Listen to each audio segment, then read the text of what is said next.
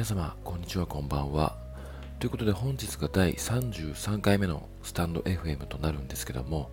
えー、本日もですね、えー、質問箱の方を回答していきたいと思います、えー、早速ですね、え質問箱の方を、え読み上げたいと思います。付き合う人、かっこ異性を選ぶというのに違和感を覚えます。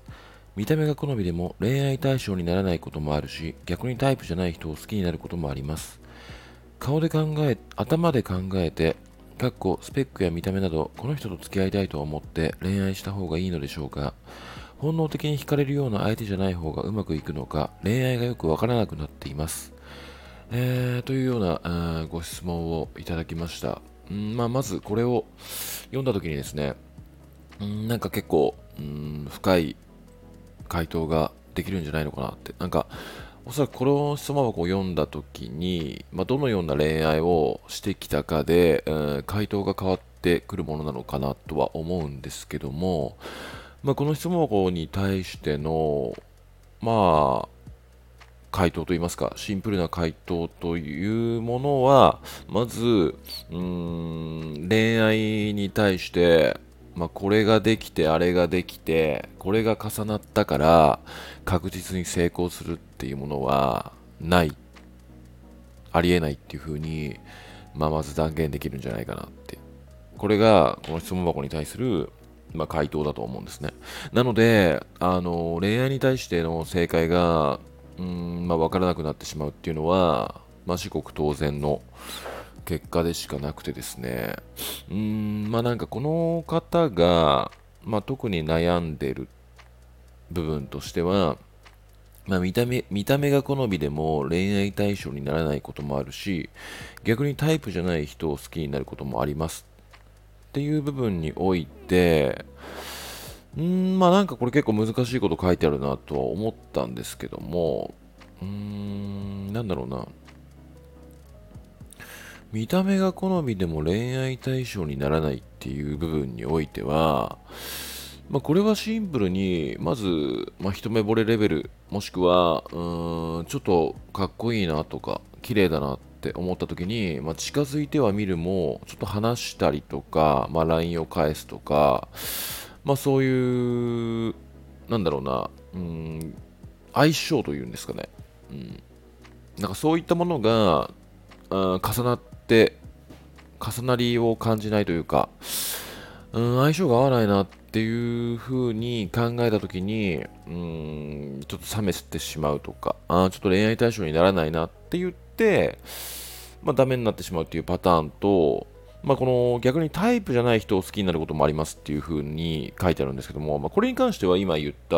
ことの全く逆のイメージでして、まあなんかその全然見た目的にも好みではないんだけども、まあ、話したりとか、まあ、そういう趣味ですとか、そういう一緒にデートを楽しむことによって、うん、見た目とかは抜きにして、この人と一緒にいることで、めちゃくちゃ楽しいな、みたいな。そこで、まあなんか恋愛対象としてだんだん徐々に見ていくっていう、まあなんかその、最初のハードルが低いからこそ、まあ上がった時に、うん、結構ベタ惚れしてドハマりするっていう、まあケースなんじゃないかなとは思うんですけども、まだこの2パターンを、うーんまあ、この方は自分の中でうまく言語ができてない、いなかったのかなっていう部分の、まあ、疑問点と、まあこの最後に頭で考えて、かっこスペックや見た目など、この人と付き合いたいと思って恋愛した方がいいのでしょうかっていうふうに、まあ、書いてあるんですけども、まあ、先ほどもお伝えした、うん、見た目が好みでも恋愛対象にならないっていうケースと、逆にタイプじゃない人を好きになることがあるっていう、うん、部分が謎だからこそ、うん、このなんかちょっと、なんて言うんだろうな、まとまらないような、うん、頭で考えてこの人と付き合いたいと思って恋愛した方がいいのでしょうかっていう風な、うん、思考になってしまったとは思うんですけども、うーん、まずですね、なんだろうな、頭で考えて、うーん、まあなんか、個人的には、うん、まず人を好きになる要素っていうものは、あんまり頭で考える必要はないのかなって思うんですよね。というか、うん、頭で考えなければ、好きかどうかわからないレベルのものって、うん、好きではないと思うんですよね。なんかむしろそういうものって、うん、なんか世間体とか友達が彼氏、彼女たくさんいて羨ましいとか、私もパートナーが欲しいとか、なんかそういうちょっと追い詰められてるような、まあ、思考で、うん、この人を無理でも好きになって、うん、パートナーになりたいみたいな感じ。そういう部分があるからこそ無理やり好きになろうとしてるからこそ、うん、頭で相手に対しての好きを考えなければいけない場面になってしまうんじゃないのかなとは思っていて、本来、うん、別に恋愛なんてしなくてもいいとは個人的にも思いますし、ただそう、うん、普通に、うん、自分の人生を歩んでいく中で、うん、この人と一緒にいるとすごい楽しいなとか、まあ、見た目でこの人の容姿がものすごく好きとか、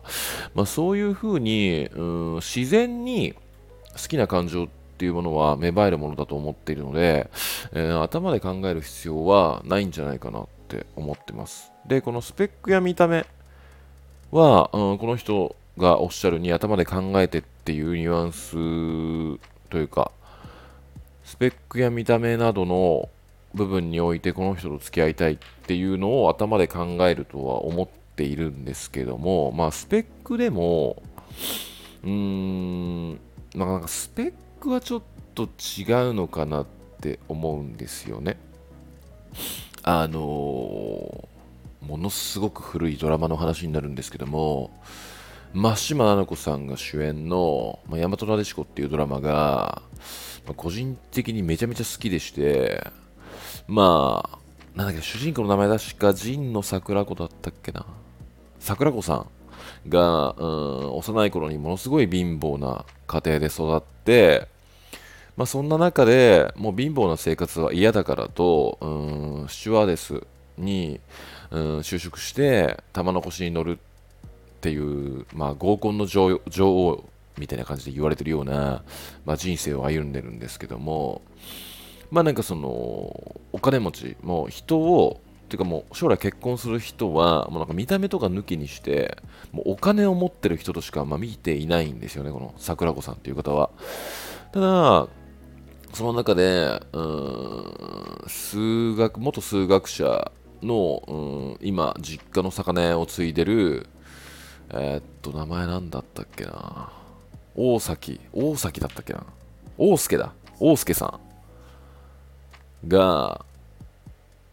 うん、いるんですけども、まあ、その方が、まあ、要は、知り合いの馬主の家に、うん、なんお魚を届けた時に、確かその馬主の、うん、が持ってる、馬主でしか持ってない特別なシンボルみたいなのを借りたのか、なんか偶然身につけてもらったのかしちゃったことによって、まあ、その流れで知り合い、友達の医者の合コンに行くと。で、その時に神野桜子さんがいて、で、桜子さんが、その大助の胸元を見たときに、うんと、馬主の、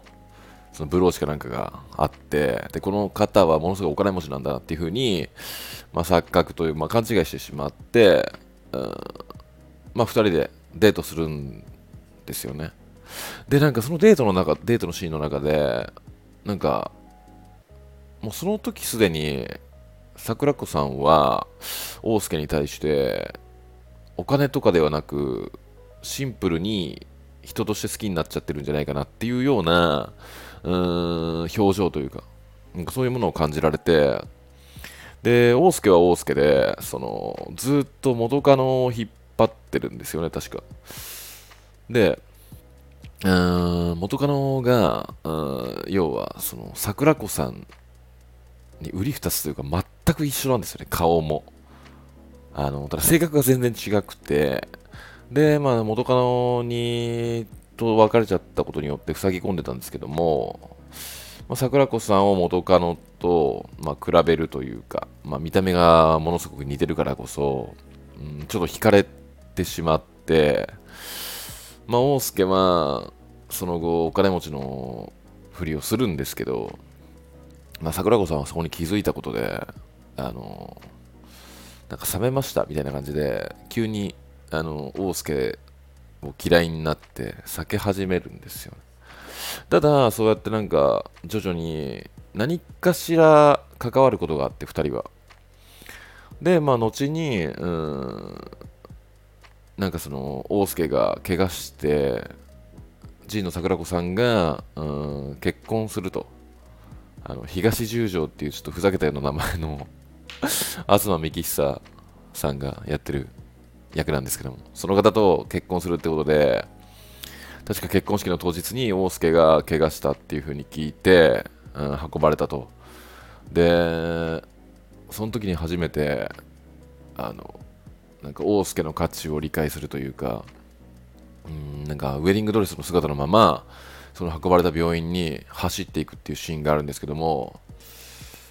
その時にその大輔の友達の医者がうんなんか本当に大切なものほど失ってから気づくんですよねみたいなセリフを言うんですよ。でこのセリフがめちゃめちゃ好きで、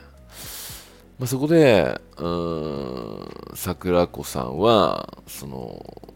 お金持ちとかスペックとかそういうの抜きにして大輔っていううん一人の男に対して惹かれるっ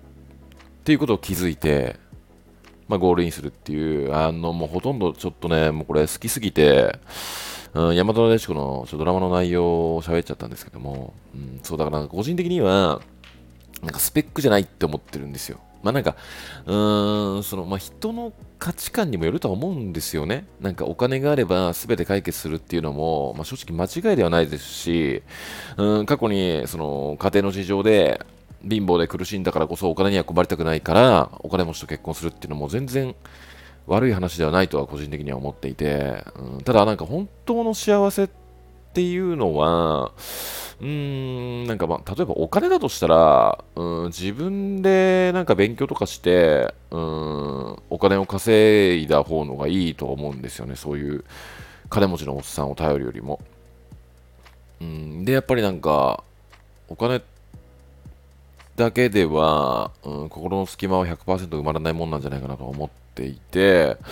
うん、本来そのスペックを抜けにして、まあ、見た目もまあ大事っちゃ大事なんですけどもやっぱりその一緒にいて、うん、傷つかない、うん、傷つかなかったりとか、うん、その人と一緒にいると笑ってられるし大切にもしてくれるし一人の人として見てくれる。上に、うん、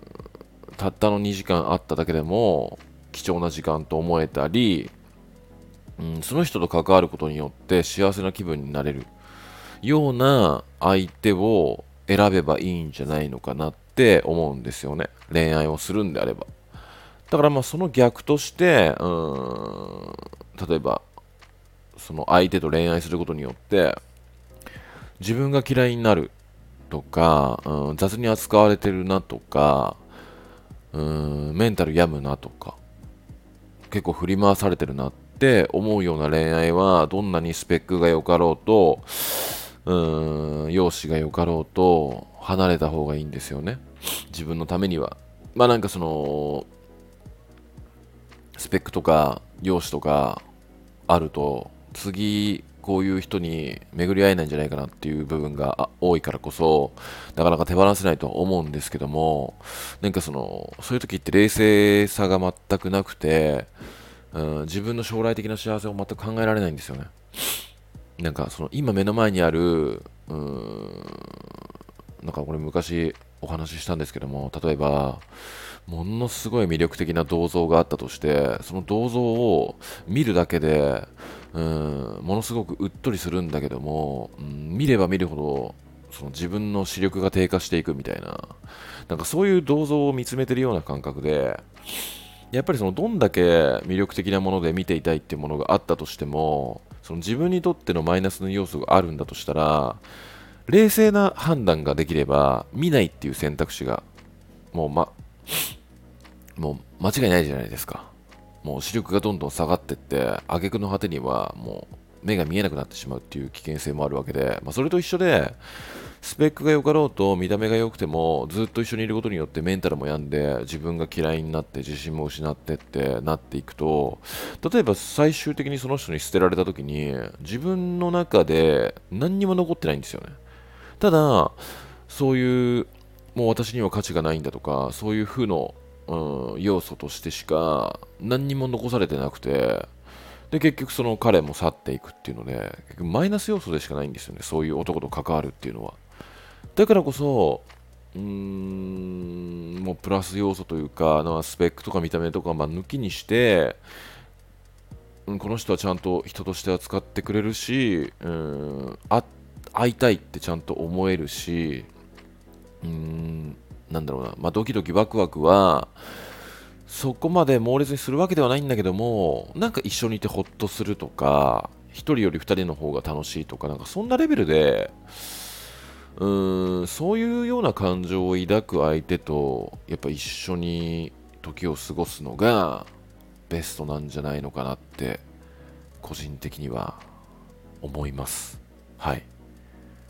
でなんかその確か大和なでしこのドラマが自分が小学校の時だったのかな中学校始まりだったのかちょっと忘れちゃったんですけども、まあ、その時にあのドラマを見て思ったたんですよね。なんかその本当人に対する、うん、好き。だから将来パートナーとして過ごす相手を選ぶんだとしたら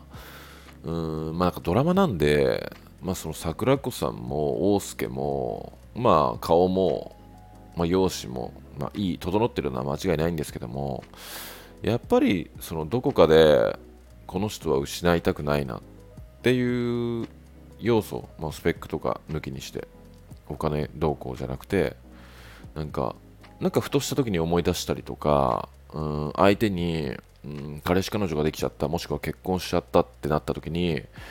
落ち込むとか、うん、なんかそういうちゃんと自分の中で大切な存在って思える気づけるってことはすごい大切なんじゃないのかなって思いましたね当時、うん。まあ、だからこの結構あの喋っちゃったんですけども、まあ、この質問箱の中でうーん本能的に惹かれるような、うん、最後の文で本能的に惹かれるような相手じゃない方がうまくいくのかっていうふうに書いてあるんですけどもあのー、まあなんかその大和大地区のお話をした前提で、まあ、回答していくと、まあ、個人的には本能的に惹かれる人と、うん、恋愛した方のが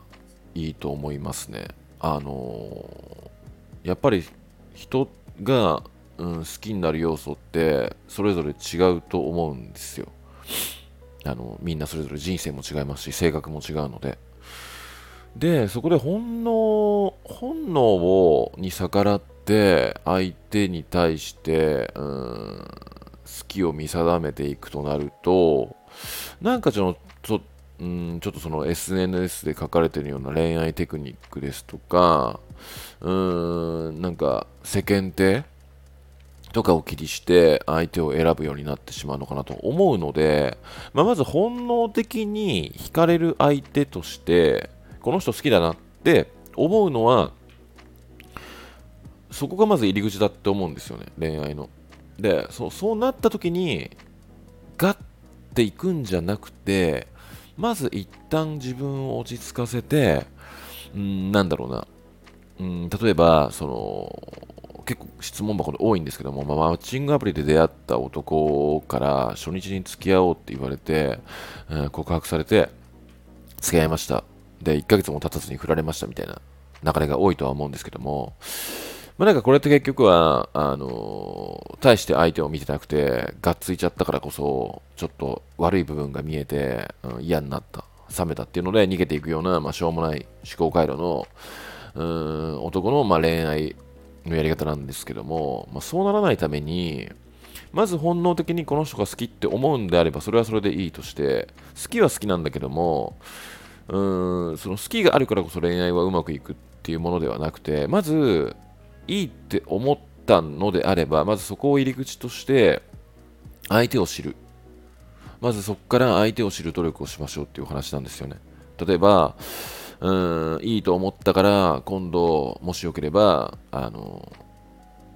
またご飯行きませんか？みたいな感じで、約束して、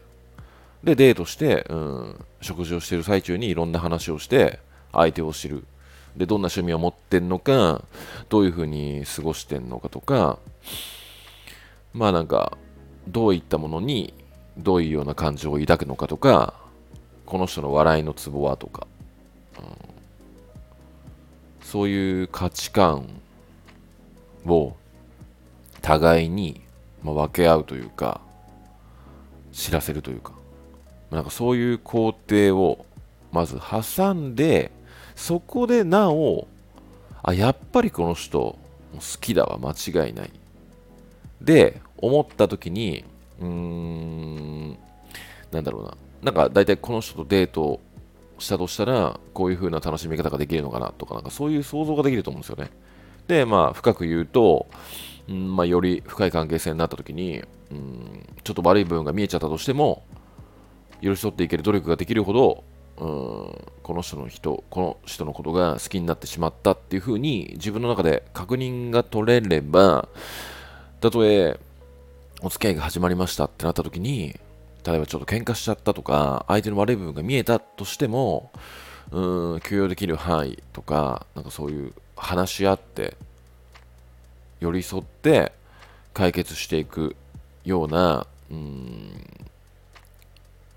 関係性づくりができるんじゃないのかなって思うんですよ。だからそうやって恋愛をしていけばいいのかなってただ、そのダメ男の沼にはまってしまう人っていうのは、うーん、なんかその本能に、なんていうの、頼りすぎるというか、ああ、もうこの人好きだからもう間違いないみたいな感じで付き合って、うん、彼の雑な態度とか、うん、もうなんか、自分勝手な恋愛をされてるのに、この人はきっと変わってくれるとか、なんかそうやってちょっと現実を見ないで、相手のいいところばかり見て、ずっと手放せずに恋愛してしまう人。そういうふうに自分の本能に頼りすぎてしまうからこそ事故ってしまうので、まず本能に頼るのは、まあ、恋愛の入り口としていいとして、そこからまず相手を、まあ、男として女としてっていう、もう異性としてっていうよりも、もう人としてどうなのかっていうのを、まあ、見定めていく。そこから自分の中で確認して、あ、この人は本当にいい人だって。で、冷静に判断してから、まあ、告白してみる。まあ、そこでダメになったとしても、もうそれはしょうがないとして、行動してアプローチして、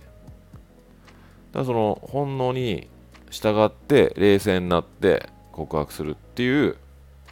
まあ、その流れが一番いいんじゃないのかなって、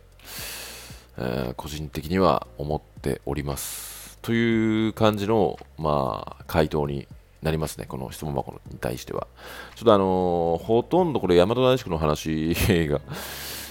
結構多かったんで、ちょっと申し訳ないんですけども、あのー、もし、うん、これ、大和大宿相当古いんで、ただなんか、いつだったかな、1、2年前に確か再放送やってて、ツイッターのトレンドになった時があったんですけども、これもし、うーん、見てないよっていう方がいたら、これ見ていただきたいですね、ぜひ。あの、今何で見れるかわかんないんですけども、見れる機会があれば、えー、ぜひ見ていただきたいなと思います。なんか確か YouTube でちょっと見れたような気がしますね。あの違法かもわかんないんですけど。まあそんな感じで、あのー、まあ、恋愛に対して正解はないんだけども、その正解に近づくためには、人として、うん、どうなのかっていう部分を見定めた上で、付き合うか付き合わないかを判断するっていうのが、まあ、正解なんじゃない正解に近い方法なんじゃないのかなって、個人的には思っておりますね。はい。えー、ということで、えー、本日はまあこの辺で、えー、終わりにしたいと思います、え今夜もご視聴いただきましてありがとうございました。ではまた。